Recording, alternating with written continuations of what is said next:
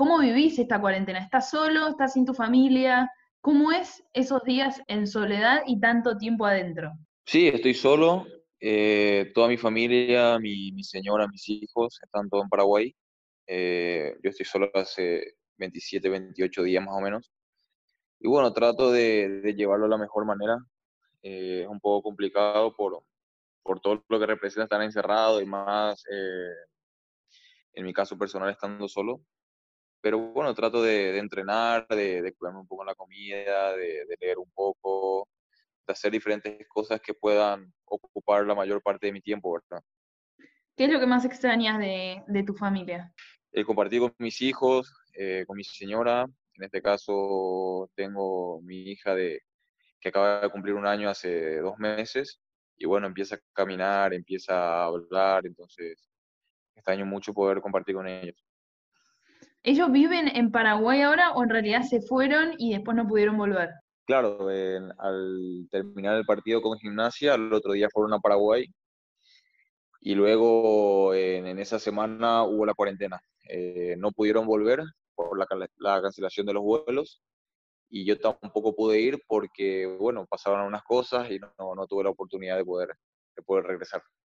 Claro. Recién decías que pasabas tu tiempo cocinando, comiendo sano, eh, leyendo. ¿Qué estás cocinando? ¿Estás eh, improvisando, conociendo una nueva faceta tuya o sos de cocinar? No, soy de cocinar porque cuando me tocó ir a Europa también estuve solo un tiempo eh, y bueno, ahora también, entonces no, no, me cuesta nada cocinar. Normalmente trato de, como, como, como te dije, sano, eh, por ejemplo, todo es a la plancha o al horno, pollo a la plancha, hoy por ejemplo con mi salmón, con una ensalada mixta y que es mucho más fácil en hacer que, que otro tipo de, de, recetas o de alimentos, ¿verdad? Sí, me gusta, me gusta comer bien y aparte, en este caso, en esta situación, tra trato de, de, alimentarme mejor por, porque estamos encerrados, ¿verdad? Y no subir de peso, tratar de no cambiar la dieta para que no cueste demasiado al volver. En esta, en esta cuarentena sí me está agarrando un poco de ansiedad con, con los dulces, pero trato de, de aguantarme y de, de, manejarlo de la mejor manera. ¿Qué estás leyendo? Bueno, eh, ayer terminé de leer un libro, eh, Los 11 Caminos al Gol, de Marcelo Bielsa. Eh, hace una semana atrás estaba leyendo la de Valdano. Y bueno, trato de leer diferentes tipos de libros que, que me entretengan un poco. ¿Cuánto tiempo por día le dedicas al entrenamiento? Y entreno de lunes a sábado a doble turno, por la mañana y por la tarde. Por la mañana de forma individual y por la tarde ya con el grupo por la aplicación Zoom haciendo una videoconferencia. No, tengo, estoy en una casa, tengo un poco de patio atrás, eh, un poco de jardín. También tengo una bici, tengo, tengo pesa, discos, mancuernas, o sea, tengo bastante elemento para poder ejercitarme. Eh, te voy a llevar un poco al pasado. Quiero saber cuál era tu impresión antes de llegar a Boca. ¿Qué, qué concepto tenías del club y qué idea te hacías en la cabeza antes de llegar? Y mira, nosotros, eh, a mí me tocó debutar en Paraguay en Cerro Porteño. Me tocó enfrentar a Boca en dos ocasiones, eh, Sudamericana 2014 y Libertadores, octavo de final 2016. Entonces ya conocía eh, de, desde afuera lo que era Boca, ¿verdad? Todo lo que es su gente, el club, su historia, pero uno eh, se imagina algo, pero al encontrarse o al ir al club a ser jugador de Boca, te das cuenta de que es mucho más de lo que uno creía, ¿verdad? Entonces, cuando me dijeron la posibilidad eh, de poder ir a Boca, eh, sin dudar dije que sí, que no tenía ningún problema y que aceptaba. Entonces, por eso también cuando me tocó llegar al club, eh, todo se hizo de una manera muy rápida. ¿Qué fue lo que más te llamó la atención? Con ese concepto que tenías previo y después dijiste, es todo mucho mayor a lo esperado. Bueno, ¿qué fue lo que más te llamó la atención? Lo de la gente, lo de la... Eh, la presión que hay en el club. Y eh, cuando hablo de presión hablo de, en el buen aspecto de, de la palabra, ¿verdad? Porque eh, tenemos siempre la, la, presión de la gente, la historia del club, en ganar, en la exigencia de poder estar siempre al 100%, eh, la gente alentando todos los partidos después de una derrota. Eh, al salir de los entrenamientos te encontrás con 20, 30 personas todos los días afuera, eh, son cosas que no, no, pasan en todos los clubes. Entonces, yo estuve en tres clubes diferentes y no pasaba eso. son cosas que a uno le sorprende muchas veces porque no, no lo espera. ¿Sentís que te costó la adaptación en algún momento o la ansiedad? No, nunca tuve ansiedad. Eh, sí, quizás eh, me costó entrar en el equipo también por, por el trabajo que, hicieron mis compañeros de saga, en este caso Cali y Licha, y también por el esquema un poco del entrenador, ¿verdad? Pero en este caso eh, sabía de que en algún momento iba a llegar la oportunidad de poder jugar varios partidos de forma continua eh, por suerte este, este año me tocó pasar por, por ese momento, creo que respondí bastante bien, me siento contento por, por todo lo que pude lograr. Estuviste casi un año sin tener tanta continuidad. ¿En algún momento se te pasó por la cabeza decir, bueno, voy a buscar mi oportunidad en otro lado porque acá no, no, no tengo lugar? No, me gusta, eh, me gusta siempre los desafíos y creo que no me iba a sentir completo si me iba antes de poder lograr lo que yo deseaba, ¿verdad? De poder jugar, de poder ser importante en el equipo. Entonces, eh, sabía que me quedaban seis meses en los cuales tenía que ganarme mi puesto, porque también se abría la posibilidad con un nuevo entrenador. Y bueno, también con, con todo lo que ocurrió este año, de la lesión de Licha, en algunas que otras eh, cosas que pasaron durante los partidos, se me dio la chance de poder jugar eh, varios minutos y bueno, sería importante para, para el equipo en, este año. ¿verdad? ¿Cómo describirías la sensación de salir a jugar en la bombonera? Creo que es única, ¿verdad? Eh, creo que todo jugador tiene que poder vivir esa experiencia, eh, jugar estar lleno, que la gente esté cantando todo el tiempo y vos dentro de la cancha sintiendo eso. creo que no todos los jugadores pueden, pueden vivir ese tipo de experiencia, ¿verdad? Entonces, eh, yo lo escribiría como algo único. ¿Qué genera en un partido también como el, de gimnasia, ¿no? El último, en donde había tanta presión por conseguir la victoria, en donde el estadio se vino abajo con el gol de Atlético Tucumán.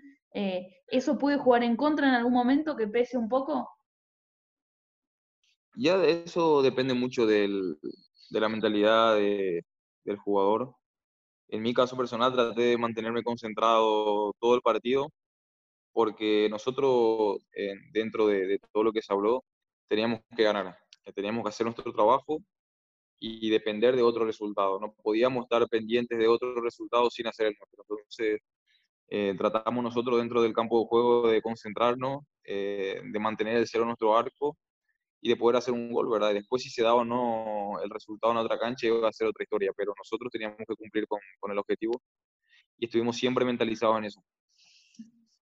¿Crees que eso fue, o cuál fue la virtud más grande que tuvo Boca este año para llevarse el título? Bueno, yo creo que eh, el equipo se propuso ganar todos los partidos. Sabíamos también de que no teníamos margen de error por, porque el rival ya nos había eh, pasado en los puntos. Entonces sabíamos de que en algún momento íbamos a tener alguna chance de poder pelear el campeonato. Se dio así en las últimas dos fechas, donde el rival eh, empató eh, los partidos que, que, tenía y nosotros pudimos ganar todos los encuentros, ¿verdad? Fue algo, algo muy bueno, un arranque casi perfecto, ¿verdad? Porque empatamos solamente un partido, el resto lo ganamos. Entonces fue, fue un gran trabajo que hicimos a nivel individual y grupal también y eso se vio reflejado en el torneo. El mundo Boca tiene eh, mucha exposición, ¿está? Vos, lo mencionabas también. ¿Qué es lo mejor y lo peor del mundo Boca?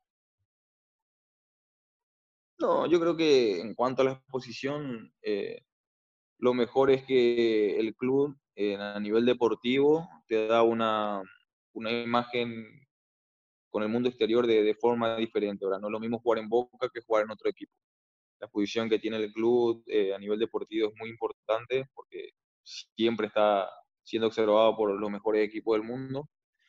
Y no sé, lo peor, no me pasó nada, nada malo dentro del club. También en cuanto a mi vida privada, eh, la manejo de forma muy discreta. Trato de ser eh, lo más profesional posible, de no estar en problemas sociales, por decirlo así. Entonces no tengo ninguna referencia a lo malo de la exposición del, del jugador con, con, la camiseta Boca. Y más allá de la exposición, algo malo del mundo Boca que, que, en este año, no sé, por ahí puede ser esto de eh, que te haya costado mucho encontrar tu lugar o que se te dé la oportunidad, que hayas estado mucho tiempo con esa necesidad de ser titular por ahí y no, y no poder conseguirlo? Yo creo que eso desde el punto de vista eh, de que uno lo mire, porque eh, mirándolo de esa forma, eh, sabemos de que la exigencia dentro del club es muy, muy buena y que los jugadores que están, todos son jugadores buenos e importantes, ¿verdad? Jugadores de selección, jugadores de mucho nivel, de jerarquía. Eso, si uno lo toma como malo, también lo puede tomar como bueno, porque sabemos de que tenés que ser el mejor para poder jugar y que tenés que estar en un gran nivel para poder jugar. Entonces, en esa lucha que hay dentro del equipo, una lucha sana, por cierto, ayuda a que uno siempre encuentre su mejor nivel y que sepa que el equipo eh, está para que para el que esté mejor el mejor nivel. ¿Crees que estás para ser titular en este Boca? Sí, yo creo que sí. Eh, ya después depende del entrenador. yo soy una persona que entiende que uno tiene que entrenar siempre pensando en que va a ser titular. Eh, después el entrenador es el que decide. Si él decide ponerme o no, ya es otra historia, pero uno siempre tiene que estar preparado para cuando le llegue la, chance y la oportunidad de jugar. En junio vence tu contrato, mm, dijiste, bueno, esos son los últimos, los, seis meses que todavía me quedan y, tengo que meterle a full, em, pero te, quedan, te queda poco tiempo, sobre todo con toda esta locura del coronavirus que estamos viviendo, que no sabemos ni cuándo arranca el campeonato, ni qué va a pasar con los contratos. FIFA dijo que eh, posiblemente va a, extender o cambiar las reglas en cuanto al libro de pases. ¿Seguís eso día a día? ¿Estás muy en tema como para ver qué va a pasar? No, no, no estoy preocupado por, eso porque es algo que, no lo puedo manejar. Eh, no lo puedo solucionar tampoco. Entonces, trato de mantenerme al margen de, todo lo que ocurre eh, sobre los contratos y demás cosas, ¿verdad? Eh, trato de, de mentalizarme más en, en, cuidarme, en entrenar, y después si, si, se extiende o no el contrato, si Boca se usa la opción o no, ya sería otra situación. Eh, hoy en día trato de mentalizarme solamente en estar bien y en que se solucione todo esto lo más rápido posible. ¿Qué te gustaría que pase? No, la idea es eh, seguir en el club, ¿verdad? Eh, ya dependerá del club, de, de la propuesta que haga Boca Lille y conmigo también, ¿verdad? En el caso económico se tendría que, que hablar por, por, todo esto que está ocurriendo, ¿verdad? Que es una situación muy complicada realmente. ¿Crees que esta crisis que está viviendo el fútbol en general, al no haber competencia, puede jugar en contra para que Boca compre un, un pase en este momento? Yo creo que ese problema lo tienen todos los clubes, eh, no solamente Boca por más que Boca sea un equipo muy grande y que esté bien económicamente, también la afecta. Y como a todos los otros clubes también, ¿verdad? Pero mirándolo desde el lado económico, yo creo que no solamente es un problema del club, sino un problema a nivel país, ¿verdad? Lo que está ocurriendo acá en Argentina. Eh, creo que económicamente el país no está en, un buen ambiente, por decirlo así. Entonces, eh, no es un problema que le afecte solamente a un club, sino le afecta a todos los clubes y a todos los jugadores en especial.